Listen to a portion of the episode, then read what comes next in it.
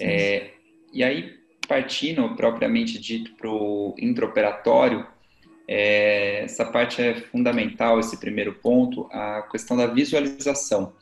Então, a gente vai mais à frente para a técnica cirúrgica, mas o mais importante, antes de pensar no vitreófago, na pinça, no anti-VGF é, pré-operatório, é a gente ter uma boa visualização. Isso é muito importante. A cirurgia tem que começar fácil, então a gente tem que começar enxergando bem. Então, é, tem alguma opacidade de meio, seja na córnea, seja no cristalino, que já vá nos atrapalhar de alguma maneira, a gente já tem que resolver. O posicionamento da cabeça na maca cirúrgica tem que ser adequado. Eventualmente, a gente vê o paciente um pouco de lado, um pouco queixo inclinado, isso vai eventualmente atrapalhar. Então, a gente tem que ajustar direitinho isso. É, vitrectomia, a gente eventualmente opera em um lugar um pouco mais, uh, mais apropriado para cirurgia de segmento anterior, é, a gente tem que, como cirurgião de segmento posterior, tem que ser enfático que precisa ter o, o microscópio adequado é, para que eventualmente a gente não só faça a cirurgia, mas eventualmente a gente acople um sistema de visualização indireta. É, a gente aqui tem por rotina usar o Bio, mas existem outros uh, sistemas aí de visualização indireta. Existe a possibilidade de lente é, acoplada à córnea, Uh, no entanto, a gente tem evitado cada vez mais, principalmente porque temos feito muita cirurgia combinada, cirurgia de catarata combinada com cirurgia de retina e o uso da lente é, sobre a córnea eventualmente nos atrapalha quanto a isso.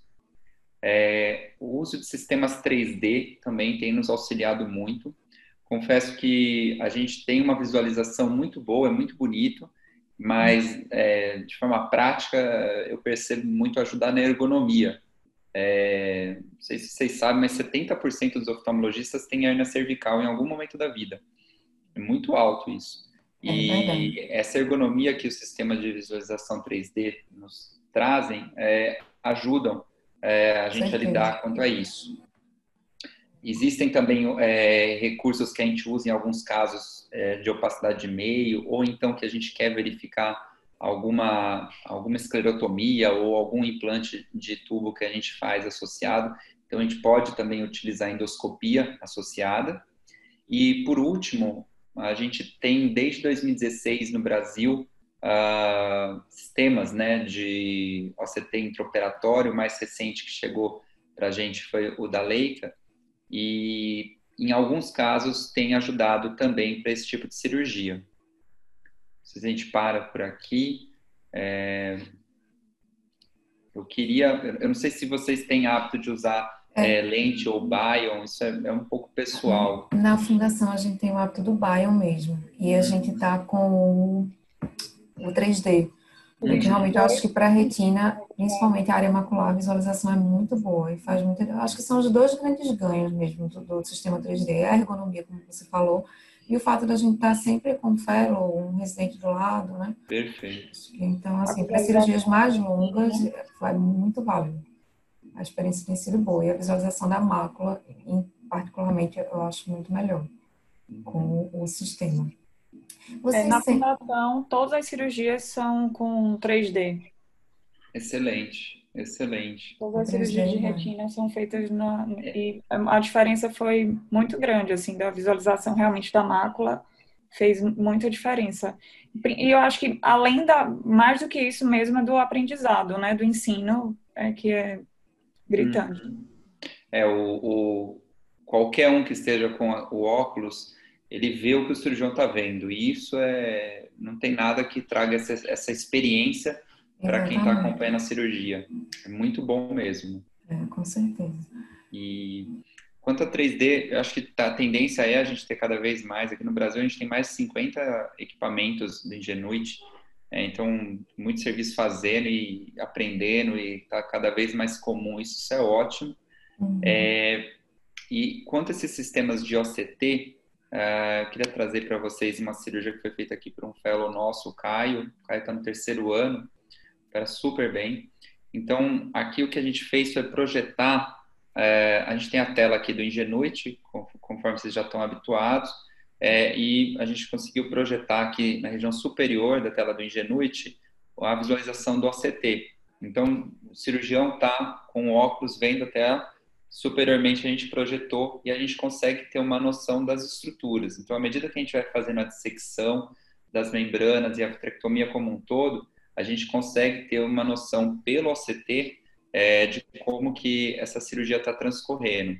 Isso é muito interessante por várias maneiras. Então, assim, é, a né? gente entender exatamente em que plano que a gente está trabalhando, a gente verificar se tem uma membrana retiniana, se a gente tem vitro residual, se a retina descolou no, no término da cirurgia, né, se escorreu fluido subretiniano, o OCT tem sido interessante.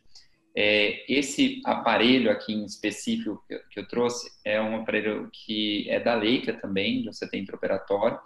É, ele dá para a gente três opções de corte, então a gente pode fazer isso tudo 12 por 12, 8 por 8 e 6 por 6 é, e a gente consegue controlar o OCT no pedal. E isso é muito interessante para poder é, dar mais autonomia para o cirurgião, né? A gente não precisa de necessariamente uma pessoa fora é, manuseando o, o OCT para que o cirurgião consiga fazer cirurgia. Então, vocês têm a ideia da visualização do cirurgião, e isso uh, tem sido bem interessante. A gente está com esse equipamento tem duas semanas, é, essa foi a primeira cirurgia que a gente teve aqui no centro, e, enfim, tem sido bem interessante a nossa experiência quanto a ele.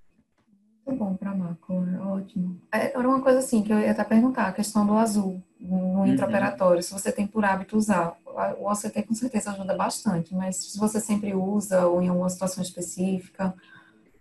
É, em pacientes com alta, é, que a gente suspeita de uma retinosquise, é, e, perdão, de uma vitrosquise, é, isso a gente vê muito em pacientes com retinopatia diabética proliferativa e pacientes isso. automíopes, eventualmente com descolamento, em que a gente não fica, é, não tem uma segurança grande de fazer uma vitrectomia, descolando a hialoide, a gente tirou todo o vítreo, é, a retirada da membrana limitante nos dá maior segurança em relação a, a resultado. Então, sim, em diabéticos a gente faz, eu não vou falar que é uma rotina, mas a gente faz bastante remoção da uhum. limitante, é, mas não sei, não sei dizer ao certo nem em quantos por cento dos pacientes, mas a gente faz bastante.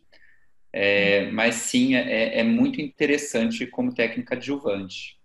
Uhum. É, saindo da, da, da, visualização e partindo para outra, outra análise de intraoperatório, os sistemas de corte. Então, a gente saiu lá do 20 gauge, em que a gente tinha que suturar a infusão no olho do paciente, eventualmente a gente tinha hipotonia, era um, uma cirurgia e um pós-operatório muito mais difícil, é, e a gente tem partido cada vez para calibres menores, então o 27 gauge a gente não tem comercialmente disponível aqui no Brasil, o 25 gauge é mais fácil, é, mas lembrando que quanto menor o calibre, por pior que seja a fluídica, a gente consiga aspirar menos e comer menos vítreo, uh, eventualmente a cirurgia toma um pouco mais tempo, a gente consegue acessar melhor essas membranas é, e ter uma cirurgia com um resultado melhor.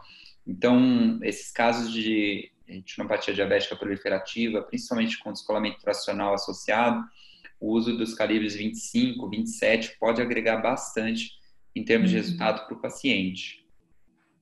Mas é, só voltando, a rotina ainda é 23, né? Até pelo que a gente Sim. tem disponível no Brasil.